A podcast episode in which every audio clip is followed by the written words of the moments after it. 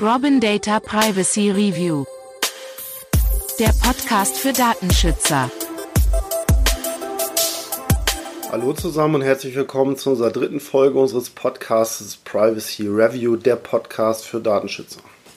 Mein Name ist André Döring und ich freue mich heute mit euch diesen Podcast zusammen zu machen. Unsere Themen heute. Ja, aus aktuellem Anlass möchte ich dann doch noch mal kurz auf die Corona-App eingehen. Wir hatten ja gerade diesen Vorfall im Kreis Gütersloh-Warendorf und da ist natürlich die spannende Frage, welche Rechte hat eigentlich der Arbeitgeber im Kontext einer Pandemie und wie berühren die den Datenschutz? Das wäre Thema 1.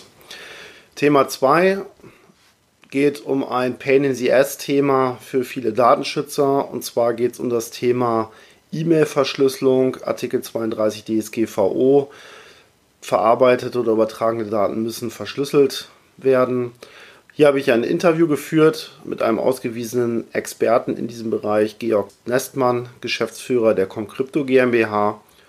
Den würde ich gerne zu Wort kommen lassen äh, weil wir gemerkt haben, gerade was das E-Mail-Versenden angeht, äh, geht es eigentlich gar nicht darum, wie kriegt man das so sicher wie möglich hin, sondern die, das Problem in der Breite ist eigentlich, wie kommt man mit einem möglichst geringen Aufwand auf dieses mhm. Sicherheitsniveau, was zum Beispiel die DSGVO allen Unternehmen ja vorgibt. Und wie immer als letztes Thema unser Aufreger der Woche, wo ich wieder eine spannende Geschichte für euch gefunden habe. Was gibt es aktuelles im Datenschutz? Kommen wir nun zum ersten Thema. Und zwar das Thema Corona. Vor einigen Tagen gab es ja im Schlachtereibetrieb Tönnies in Reda Wiedenbrück einen großen Corona-Ausbruch, was dann auch dazu geführt hat, dass im Landkreis viele hunderte Menschen getestet wurden.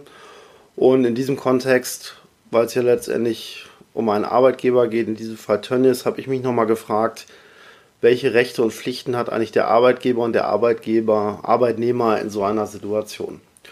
Und hier vielleicht mal die wichtigsten fünf Punkte aus meiner Sicht. Vielleicht die wichtigste Frage zuerst.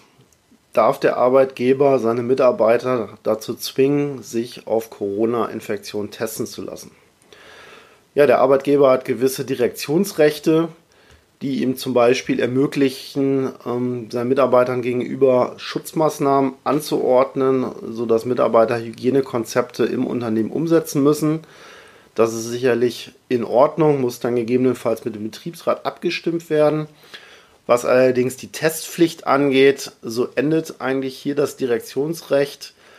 Der Arbeitgeber darf den Mitarbeiter nicht dazu zwingen, sich auf Corona testen zu lassen auch nicht sich impfen zu lassen. Es gibt sicherlich bestimmte Berufsgruppen, wo bestimmte Tests durchgeführt werden müssen. Nehmen wir zum Beispiel Piloten für einen psychologischen Test. Hier gibt es sicherlich Ausnahmen. Aber generell kann der Arbeitgeber Test oder Impfung nicht verpflichtend verlangen. Die zweite wichtige Frage ist meiner Meinung, was passiert, wenn der Arbeitnehmer äh, mit Corona infiziert ist? Muss er den Arbeitgeber über die Ansteckung informieren? Hier ist die Antwort aus meiner Sicht ganz klar. Der Arbeitnehmer muss den Arbeitgeber über die Infektion informieren, damit der Arbeitgeber entsprechende Schutz- und Hygienemaßnahmen einleiten kann. Es empfiehlt sich hier ganz klar, als Arbeitgeber vorzeitig sich zu überlegen, wie man mit dieser Situation umgeht, beispielsweise indem man einen entsprechenden Pandemieplan oder einen entsprechenden Notfallplan erarbeitet, diesen mit den Mitarbeitern, Schrägstrich Betriebsrat abstimmt und dann im Zweifelsfall keine weiteren Diskussionen entstehen und vor allem die Arbeitgeber genau wissen, welche Informationen gebe ich ab, wo fließen die hin, wer verarbeitet die Informationen etc. pp. Meldet der Mitarbeiter nun die Infektion an den Arbeitgeber, kommen wir logischerweise zur dritten Frage, was macht der Arbeitgeber mit dieser Information? Klar, er meldet sie an die Gesundheitsämter, dazu ist er verpflichtet nach Infektionsschutzgesetz, die beschäftigen sich dann mit dem jeweiligen Mitarbeiter bezüglich Quarantäne und weiterer Maßnahmen. Was ist nun mit den Kolleginnen und Kollegen des Mitarbeiters? Müssen die über die Infektion informiert werden? Muss vor allen Dingen auch der Name des Mitarbeiters bekannt gemacht werden? Hiermit hat sich auch die Datenschutzkonferenz in ihren Informationen zum Arbeitnehmerschutz während der Corona-Pandemie beschäftigt und die DSK sagt aus meiner Sicht sehr eindeutig, dass die Offenlegung personenbezogener Daten nachweislich infizierter oder unter Infektionsverdacht stehender Personen nur dann rechtmäßig ist, wenn die Identität der Person, die Weitergabe der Identität der Person an Dritte für die Vorsorgemaßnahmen der jeweiligen Kontaktpersonen im Betrieb, also hier der Kolleginnen und Kollegen, unbedingt notwendig bzw. ausnahmsweise erforderlich ist.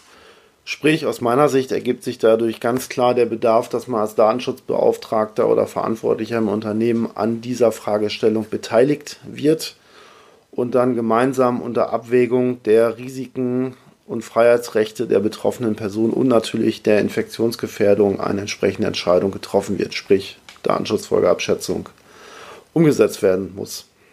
Eine vierte für mich interessante Frage, weil sie auch im öffentlichen Bereich vielleicht anders gehandhabt wird als im privatwirtschaftlichen Bereich, ist die Frage, was passiert, wenn Mitarbeiter in Risikogebieten waren. Im Beamtenbereich ist es so, dass es länderspezifische Regelungen gibt, die sagen, wenn Mitarbeiter in Risikogebieten waren, zum Beispiel im Urlaub, müssen sie dieses dem Arbeitgeber melden, also dem Dienstherrn melden und müssen sich dann in Quarantäne begeben. Ob das zulässig oder nicht ist, weiß ich nicht. Da würde ich mich über Feedback freuen von jemandem, der sich mit dem Thema Beamtenrecht im Detail auskennt. Ähm, bei Arbeitgebern, äh, bei Arbeitnehmern im normalen betrieblichen Kontext, die zum Beispiel im Rahmen einer Urlaubsreise in einem Risikogebiet waren, beispielsweise einen Zwischenstopp in China eingelegt haben, besteht keine Informationspflicht gegenüber dem Arbeitgeber. Denn Urlaub ist ja bekanntlich nicht Arbeit und dementsprechend Privatsache. Aber es macht natürlich Sinn, ähm, wenn man ein vernünftiges Verhältnis hat zwischen Arbeitgeber und Arbeitnehmer, dass die Arbeitnehmer dann den Arbeitgeber entsprechend informieren und man gegebenenfalls überlegt, ob man zum Beispiel entsprechende Homeoffice-Regelungen oder ähnliche Dinge umsetzen kann, um ein mögliches Infektionsgeschehen zu vermeiden. Kommen wir vielleicht zur letzten Frage, die mir, die mich in dem Kontext immer wieder beschäftigt hat, und das ist die Frage des Fiebermessens. Darf der Arbeitgeber an seinen Werkstoren, an seinen Toren zu seinen Büros die Mitarbeiter zwangsweise zum Fiebermessen verpflichten? Naja, guckt man sich das ganze Thema mal an, ähm, ist natürlich klar, der Arbeitgeber ist zu einem gewissen Arbeitsschutz verpflichtet. Allerdings handelt es sich ja hier um einen massiven Eingriff in die Persönlichkeitsrechte. Ich erhebe ja in dem Kontext Artikel 9 Gesundheitsdaten, also sehr sensible Daten. Und wenn ich das bei jedem Mitarbeiter mache, dann mache ich das ja in massenhafter Weise. Und da ist natürlich schon abzuwägen, ob dieses ja letztendlich äh, angemessen ist in Bezug zu einer möglichen Gefährdung. Sprich, wenn man so eine Maßnahme macht, da muss sicherlich ganz, ganz genau abgewogen werden, ist das Unternehmen zum Beispiel in einem gefährdeten Gebiet, nehmen wir jetzt mal an, direkt neben Tönnies, da könnte man vielleicht drüber legen, in Absprache mit dem Betriebsrat oder ähnlichen Gremien ähm, sowas durchzuführen. Befindet sich der Betrieb außerhalb jeglicher Gefährdungsgebiete, sind die Mitarbeiter nicht infiziert, ist so eine Maßnahme sicherlich nicht rechtmäßig und auch durch den Mitarbeiter abzulehnen. Ja, das waren mal so die fünf Punkte zum Thema Corona im Bereich Arbeit. Falls ihr noch weitere Punkte habt, die euch interessieren, freue ich mich über eine E-Mail unter feedback at robin-data.io und wir können diese Punkte vielleicht in einem der nächsten Podcasts aufgreifen oder einen Arbeitsschutzexperten zum Wort kommen lassen, der sich zu dem Thema äußert. Und zum zweiten Thema unseres heutigen Podcastes. Ich hatte es angekündigt, das Thema E-Mail-Verschlüsselung. Wir alle wissen ja, Artikel 32 DSGVO fordert ganz explizit in Absatz 1, dass personenbezogene Daten, die verarbeitet werden, also sprich zum Beispiel per E-Mail versendet werden, zu verschlüsseln sind. Und das geht natürlich so weit, dass theoretisch auch Rechnungen, bei denen ja personenbezogene Daten inbegriffen sind, zu verschlüsseln sind. Und die Frage, die uns als Datenschützer, glaube ich, schon seit langem umtreibt, ist, wie kann ich das Ganze eigentlich datenschutzkonform umsetzen? Und dazu hatte ich die Gelegenheit, mit Georg Nestmann, dem Geschäftsführer der Comcrypto GmbH aus Chemnitz, ein längeres Interview zu führen, die sich ganz speziell mit dieser Fragestellung beschäftigt haben und wie ich finde, einen sehr interessanten Lösungsansatz verfolgen, ja, für den es sich lohnt, sich etwas länger Zeit zu nehmen und dem Interview zu lauschen. Kommen wir nun zur Frage an den Praktiker. Ja, hallo Georg. Äh, freut hallo mich, dass André. du dich bereit erklärt hast, ähm, deine Expertise zum Thema Verschlüsselung ähm, in unserem Podcast zur Verfügung zu stellen. Ähm, vielleicht ganz kurz für die Hörer, die dich nicht kennen. Kurze Vorstellung zu dir. Was machst du so und was macht dich vor allen Dingen zum Krypto-Verschlüsselungsexperten? Ja, äh, dank dir. Ich freue mich, äh, dass ich dabei sein darf. Ähm, kurz zu mir, Georg Nestmann mein Name. Ich ähm, bin einer der Gründer und Geschäftsführer von der Comcrypto GmbH aus Chemnitz. Ähm, was macht die Comcrypto? Äh, uns gibt es seit 2016 und wir sind Softwarehersteller für den datenschutzkonformen E-Mail-Versand. Ähm, Dazu haben wir ein Produkt am Markt, das aber auch äh, ehrlich gesagt erst seit letztem Jahr. In unserer Anfangsphase als äh, Unternehmen haben wir viel Projektentwicklung im Security-Umfeld gemacht.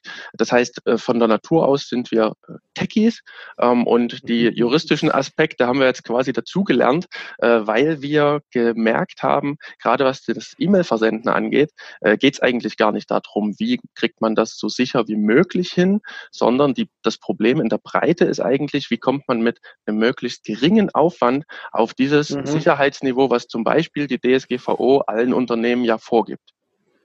Mhm. Also juristische Expertise, DSGVO sind ja eigentlich die richtigen Stichpunkte.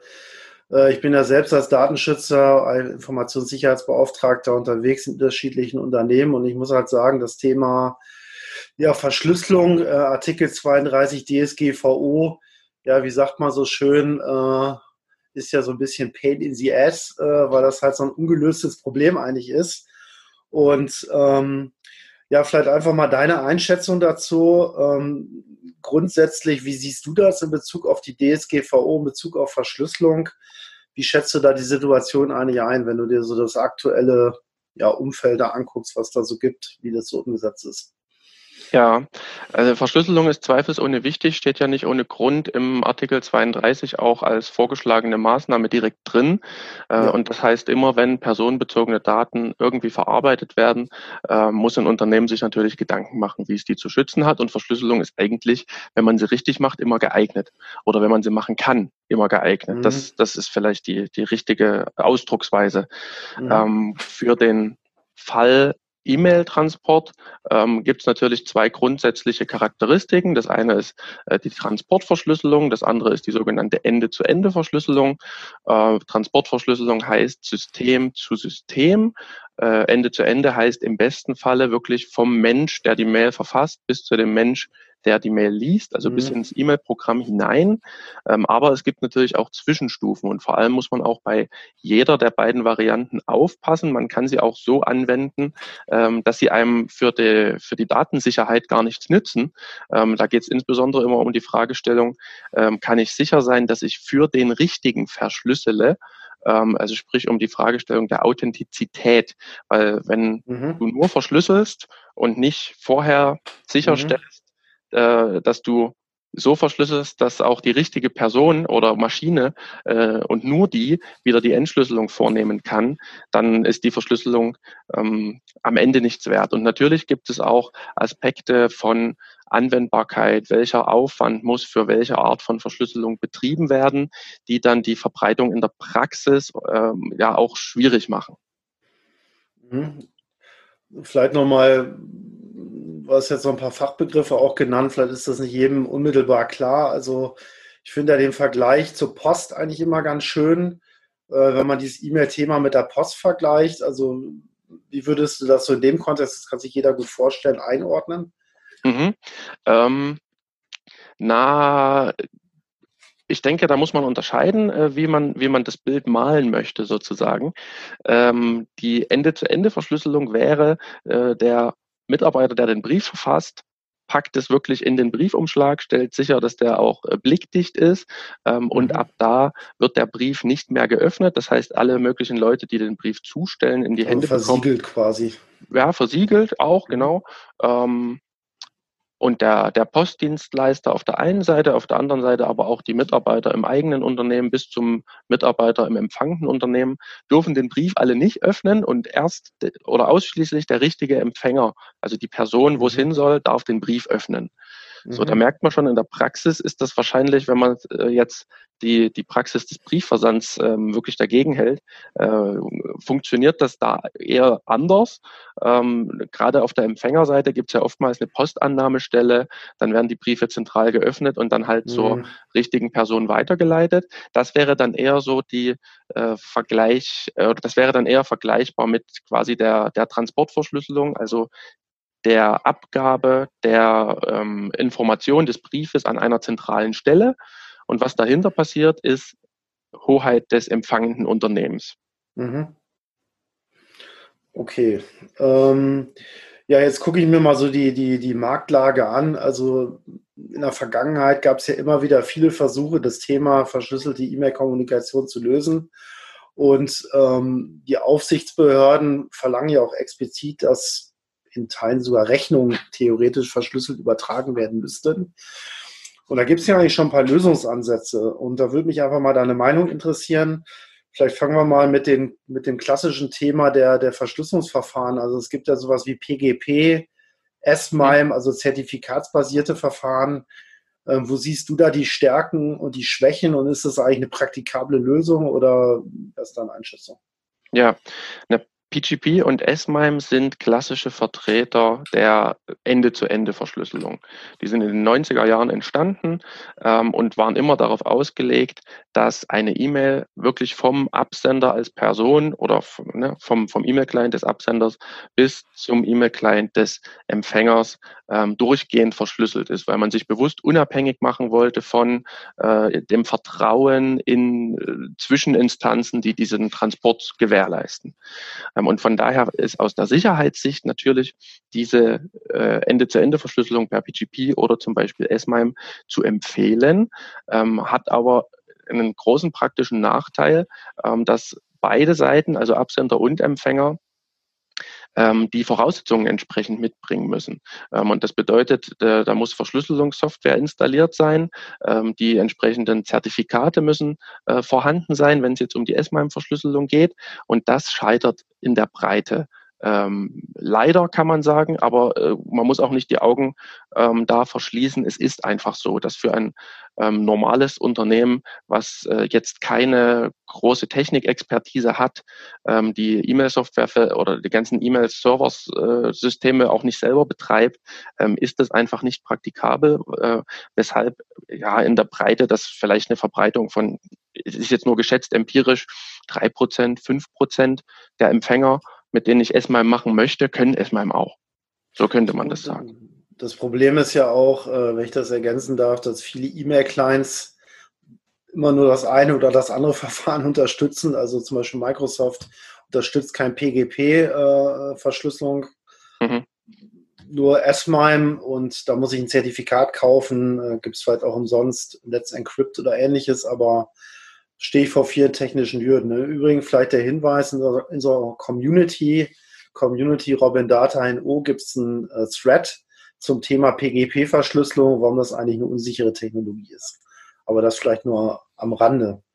Genau. Also Wie ich schon sagte, genau, also das muss man dann auch sicherstellen, dass sie richtig angewendet wird, weil richtig, ansonsten nützt einem auch die PGP-Verschlüsselung nichts. Genau. Sie ist, sie ist vor allen Dingen auch äh, unsicher programmiert, weil einfach sie sich über Jahre Spaghetti-artig weiterentwickelt hat von, vom Code her und mhm.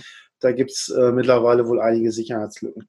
Na, dann sind ja schlaue Leute hingegangen und haben gesagt, okay, das Thema kann ich also mit zertifikatsbasierten Verfahren irgendwie nicht vernünftig lösen, also biete ich meinen Dienst an. Da gab es dann ja so, so schlaue Ideen wie DE-Mail oder jetzt ganz aktuell das digitale Gesundheitspostfach ähm, oder das Anwaltspostfach, mhm. wo man dann natürlich als ja, Mandant, Kunde, Patient, wie auch immer, dann äh, idealerweise DE-Mail mit dem Staat verschlüsselt theoretisch kommunizieren kann.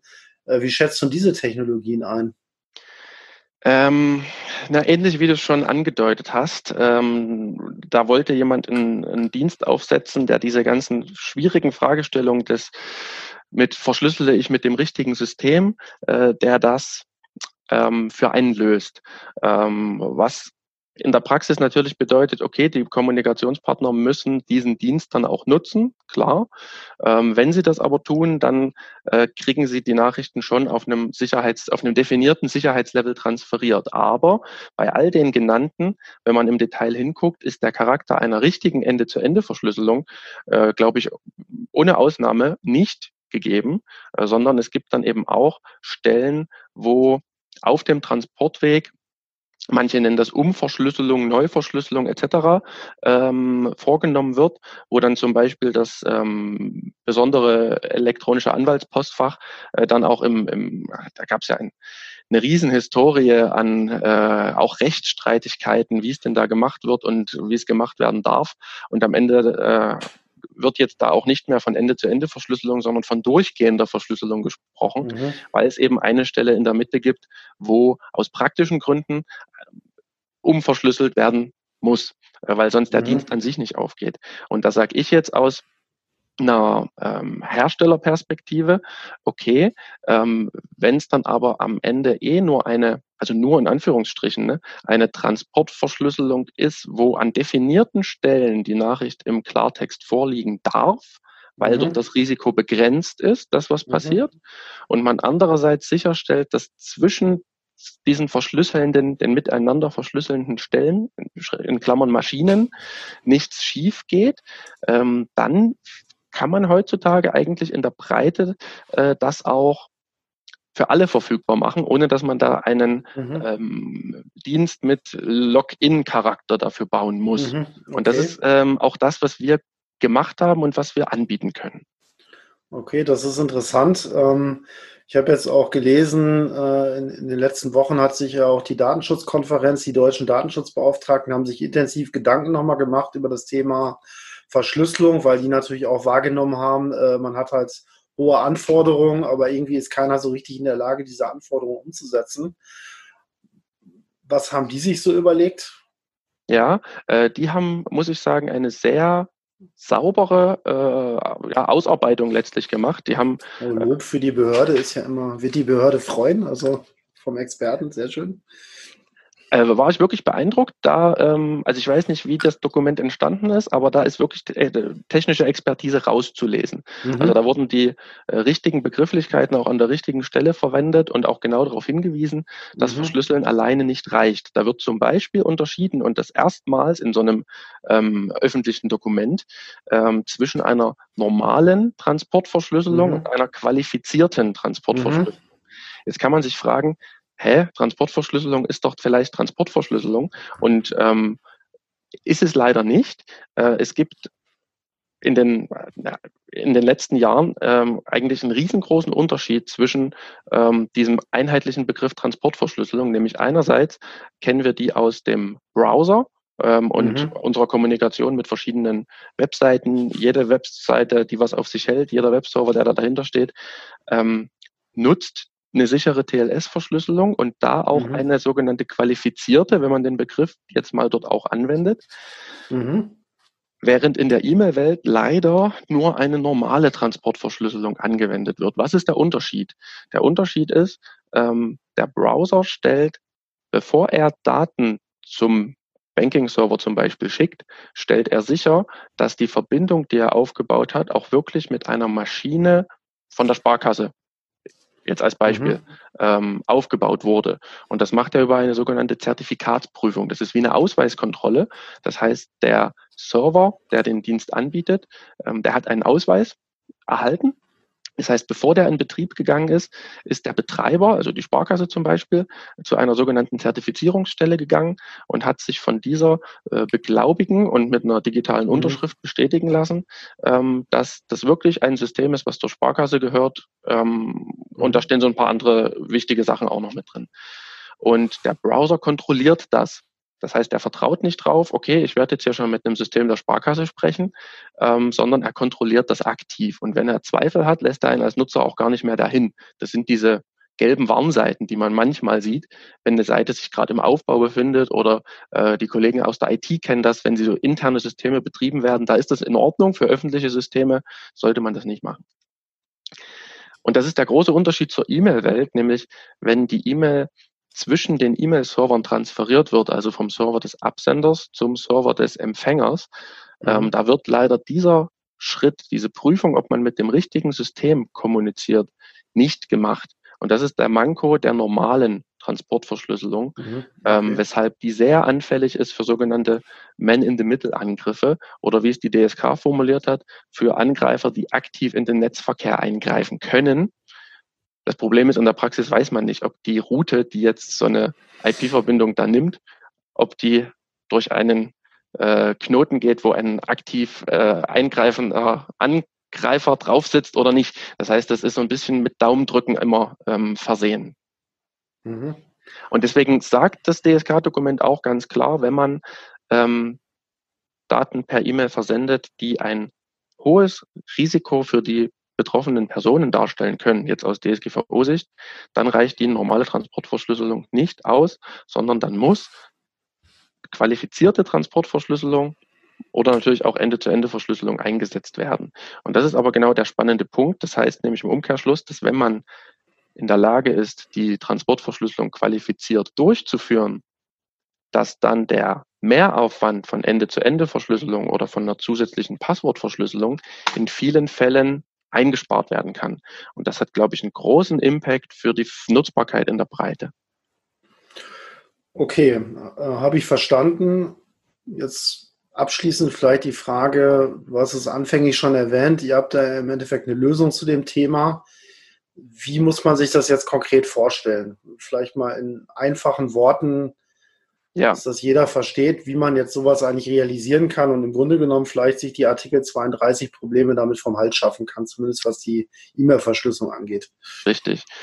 Mm, der Lösungsansatz muss eigentlich so aussehen, dass ähm, die Sicherheitsmechanismen, die da sind, äh, alle erkannt werden sollten, bevor eine Mail mhm. aus die eigene Infrastruktur verlässt und entsprechend äh, mit den Anforderungen verglichen. Das klingt jetzt sehr formell, aber das lässt sich technisch schon machen.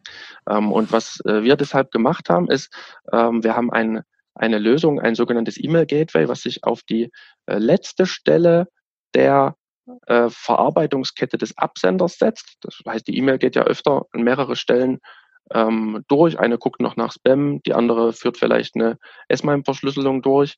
Ähm, und wir schließen diesen Prozess ab. Das heißt, bevor die Mail an das IT-System des Empfängers übertragen wird, kommt die einmal durch unser System durch. Und was wir da machen ist, einerseits, wir schauen, ist die Mail schon sicher? Im Sinne von inhaltsverschlüsselt, PGP oder S-MIME oder äh, mhm. auch Passwort verschlüsselt. Dann kann sie ja aus Datenschutzsicht durch. Andererseits schauen wir aber auch, wie sicher ist der Transportkanal und erkennen automatisch in verschiedenen Levels, die von der Datenschutzkonferenz vorgegeben sind, welches Sicherheitslevel ist diesem Transportkanal jetzt ähm, zuzurechnen. Und das kann man dann vergleichen mit der Anforderung, die der Datenschutzverantwortliche des Unternehmens vorgegeben hat. Und wenn der mhm. zum Beispiel sagt, aufgepasst, für meine E-Mail-Kommunikation gilt hier ähm, ein hohes Risiko für die betroffenen Personen, äh, dann heißt das, dass der Empfänger, ähm, dass das empfangende System sich korrekt ausweisen können muss, um die mhm. qualifizierte Transportverschlüsselung. Sonst wird die Mail gar nicht versendet zum Beispiel. Sonst wird sie A gar nicht versendet oder das System kann dann selber einen zusätzlichen Passwortschutz automatisch aufbringen. Also das okay. wollen wir so mhm. flexibel wie möglich äh, handhaben mhm. und haben die Möglichkeit, dass die Sicherheitsparameter nicht reichen, aktiv schon mit eingedacht, ähm, sodass dann äh, nicht der Nutzer vor, was mache ich jetzt, ich muss einen Brief schreiben, steht, sondern es gibt den automatischen Ausweg. Okay, ihr bleibt in der, in der Digitalwelt, das kann ich natürlich nur ähm, unterstützen äh, als Fan der Digitalisierung. Gut, ich denke, das Thema ist hoffentlich für den einen oder anderen ein bisschen klarer geworden, äh, ein bisschen Einblick ins Dunkel der E-Mail-Verschlüsselung. Georg, ich sage vielen Dank für deine Zeit. André, und ähm, alle Informationen, die wir jetzt hier angesprochen haben, DSK-Papiere, Link äh, auf Lösungen und weitere Informationen werden wir, äh, sind im Podcast-Text zu diesem Podcast enthalten und abrufbar. Okay, dann wünsche ich dir frohes Schaffen und vor allen Dingen schönes Wochenende. Dir auch, gleichfalls. Ciao. Danke, ciao. Und jetzt berichtet André über den Aufreger der Woche. Wir nun zum Aufreger der Woche, den ich diesmal bei heise.de gefunden habe. Und zwar ja, geht es um das fehlerhafte Erkennen eines Gesichtes durch einen Algorithmus, der dazu geführt hat, dass ein Unschuldiger verhaftet wurde. Was ist passiert? Die Geschichte liegt schon ein paar Tage länger zurück. Ähm, Im Januar wurde Robert Julian Bockhart Williams vor seinem Haus in Farmington Hills in Michigan durch die Polizei verhaftet über einen Haftbefehl. Er wurde abgeführt, wurde in eine Zelle eingesperrt, wurde verhört und kam erst nach 30 Stunden nach der Zahlung einer Kaution durch seine Familie wieder nach Hause. Ja, was war passiert? Ähm, während der Verhörs beteuerte er seine Unschuld. Die Polizei warf ihm vor, er hätte einen Schmuckladen, einen Luxusgüterladen in Detroit überfallen und man hätte ihn auf der Überwachungskamera identifiziert. Er bestritt diese Tat und hielt auch die Bilder der Überwachungskamera gegen sein eigenes Gesicht. Es handelte sich hier mal um einen Afroamerikaner und sagte, das bin ich nicht. Ihm wurde aber im Prinzip kein Glauben geschenkt, ähm, bis er letztendlich nachweisen konnte, dass er zur Tatzeit vor Ort war. Ja, was ist letztendlich passiert? Ähm, die Firma Mechanic Partners hatte die Videos aus dem Raub der, der Überwachungskamera an die Michigan State Polizei geschickt. Diese hat im März die Videobilder mit 49 Millionen Lichtbildern des Bundesstaates abgeglichen und der Zuverlässigkeitsscore des Algorithmuses hatte das Führerscheinfoto von Williams als Treffer identifiziert und ihn somit als Täter ja, entsprechend vorgeschlagen. Was lernen wir daraus? Algorithmen zur Gesichtserkennung sind offensichtlich nicht fehlerfrei und dieses ist wahrscheinlich nur eine einzelne Stichprobe, die an die Öffentlichkeit geschwappt ist. Wahrscheinlich gibt es noch viele weitere falsch positive Fälle in diesem Kontext. Und ja, wir Datenschützer sollten wachsam bleiben, denn solche Algorithmen greifen natürlich tief in unsere Persönlichkeitsrechte ein. Und damit geht unser aktueller Privacy Review zu Ende. Ich hoffe, es hat euch auch diesmal gut gefallen. Wenn es euch gut gefallen hat, dann freue ich mich natürlich über Empfehlungen. Empfehlt diesen Podcast an weitere Datenschützer oder Datenschutzinteressierte. Es gibt ihn überall dort, wo es Podcasts gibt. Habt ihr Anregungen, Hinweise, Kritik oder Ideen für spannende Themen oder Interviewpartner? Dann schickt uns doch einfach eine E-Mail unter feedback at robin-data.io oder sendet mir eine private Nachricht in den sozialen Netzwerken LinkedIn oder Twitter. Ja, dann bleibt mir nur noch euch eine gute Woche zu wünschen. Achtet auf eure Daten. Robin Data. Datenschutz einfach gemacht.